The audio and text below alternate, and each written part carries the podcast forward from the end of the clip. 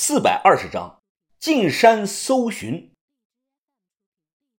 这一天深夜，大概十一点多，山风吹的茶树是哗啦啦的作响，惨白的月光照在山间的小路上，短暂驱散了周遭的黑暗。大头，应该就是这里了。豆芽仔左右看了看，有些疑惑：这这纯粹是荒山野岭啊，这怎么找啊？我看了一眼豆芽仔，不懂别乱讲。我看这个地方很适合埋窖藏。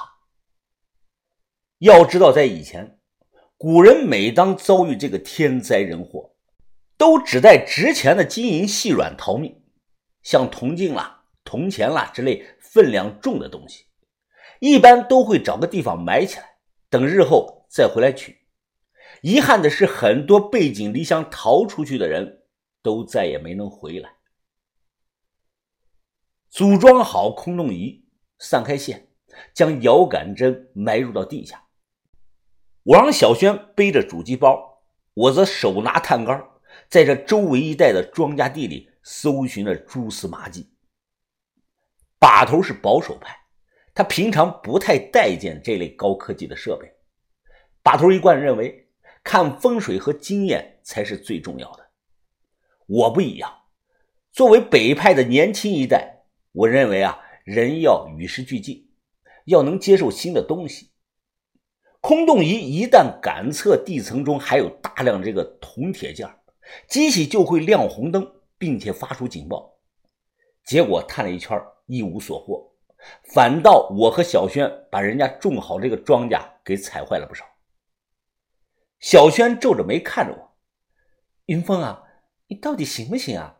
你不觉得咱俩拿这个东西看着就像两个傻子一样吗？小轩，这是玩笑话啊！别着急，小轩，要是那么好找，早让人找到了。哎，可能是机器的灵敏度低了，我调高点再试试。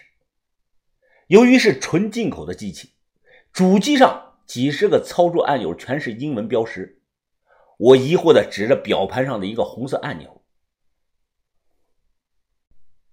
小轩，你帮我看看这个单词，意思是不是灵敏度的意思啊？呃，pe people hello。小轩翻了个白眼儿，别问我，我也不懂，你挨个按下试试不就行了？我随手这么一按，结果机器立即就响起了极其刺耳的警报声，并且有个英文男生一直在反复的大声念叨：“people hello，people hello。”我操！豆芽仔大喊：“呀，这他妈什么玩意儿啊！赶紧关了，一会儿让人都听到了。” People hello, people hello，别叫，别叫了！我手忙脚乱，一通的乱按，结果怎么都关不掉。小轩喊了一句：“真笨，你不会把电池都拔了呀？”我赶紧断掉这个电池，机器这才不叫了。这个机器啊，原本是地质勘探队用的。那个按钮是求救信号按钮，后来才搞明白，“people here” 好像是人在这里的意思。用这种高科技设备都要经过专业的学习培训，没人教我，我也没有去学过，那自然是用不好的。我连怎么调整灵敏度都不会，更别说其他像这个排铜、排铁等复杂的操作了。看我寄予厚望的机器不好使，把头笑了笑。呵呵呵，云峰啊，还是用老一套办法试试吧。找到窖藏固然好，找不到，我们也不用强求。把头下令说道：“现在树的周围找，用洛阳铲打探坑，接三段杆子，统一探六米左右。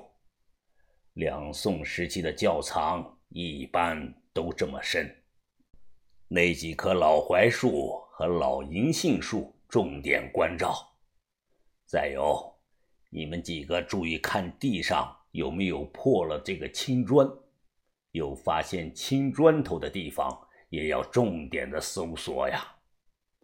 哎，把头，为什么要要先去树下找呢？豆芽仔不明白啊，问把头。把头看了一眼周遭的地形，古人埋窖藏，一般会下意识的选有标识的地方，要不然他们几年后回来了不好找啊。我们都听把头的话，拿上洛阳铲，到那些老树的周围开始打探坑。一个多小时后，突然听到于哥大喊：“都快过来，这里有发现！”我们都跑过去集合。这里地上有好几个探坑，于哥指着铲子：“你们看这个土，是不是底下有窖藏？”只见于哥这一铲子带上来，这个土层中夹杂着不少烂了这个碎木头块。我皱皱眉头，不是窖藏，如果是窖藏，应该是绿五花土啊！于哥，你是不是打到了谁家的老坟呢？我看这像是烂棺材板啊！于哥问我什么是绿五花土，这里涉及到一个专业问题：窖藏土和木土是不一样的，窖藏土不可能出现白膏泥、青膏泥或者是木炭层之类的东西。窖藏的五花土最明显的一点就是其中夹杂着绿五花土，因为雨水渗到地下，大量铜钱生锈，锈色会浸染这个土层。当然啊，这也不是百分之百绝对的。如果铜钱藏在密封的大缸中，那就不会有绿五花土了。所以说，找窖藏要比找古墓难上很多倍。我又认真的研究了几分钟，确定了这些碎木头就是腐烂了的棺材板六米深左右啊，直接打到棺材板上了。也就是说，地下有个土坑墓，没墓室保护啊，严格来说不能算是古墓。这个深度百分之百是处清代的老坟。我信意阑珊，哎呀，把头，看来底下有个穷亲坟啊，估计没啥用。我们搞不搞？把头还没决定，豆芽仔先拍板说道：“哎，搞呀！穷坟它也是坟呀，随便出点陪葬品，都比我们空着手回去要强啊！蚊子再小，它肉也是肉啊！”我此时有些犯困，张嘴打了个哈欠。啊那你和于哥搞吧，这种老坟，哎，个把个小时就完活了。我得去休息一下。靠！啊，疯子！你一天天就知道偷懒，那于哥，我们两个搞。于哥点了点头。我坐到树下休息，点上了一根红金龙，看着不远处豆芽仔卖力的刨坑。突然，咔嚓！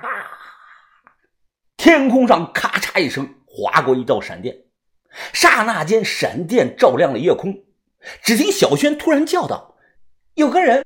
哎，那里，那里有人！”小轩突然说：“有人！”吓了我一跳。小轩脸色难看，他手指着西边，大声的说道：“就茶田那里，我刚看到了有个人，好像是个老太婆。”豆芽仔立即停下了手中的动作，我赶忙看向那个方向，什么都没看到。把头，你看到了没有啊？把头摇头说：“没看到。”哎，小轩，你是不是眼花了，把树枝看成人影了？小轩有点着急：“哎呀，我没有眼花。”刚刚就是有个老太婆站在那里，她身上还穿着印花的这个蓝衣服呢。豆芽仔扶着洛阳铲打了个哆嗦，大半夜的，赵轩轩，你可别吓人啊！印着花的蓝衣服，那他妈不是寿衣吗？我们都没看到，就小轩说他看到了。见我们不太信，小轩直接就抽刀出来攥在手里，他举着手电筒便向那个茶田那边跑去。哎，快回来，小轩！小轩，别跑那么远，快下雨了。小轩是不管不顾，直接冲进了十亩的茶田中。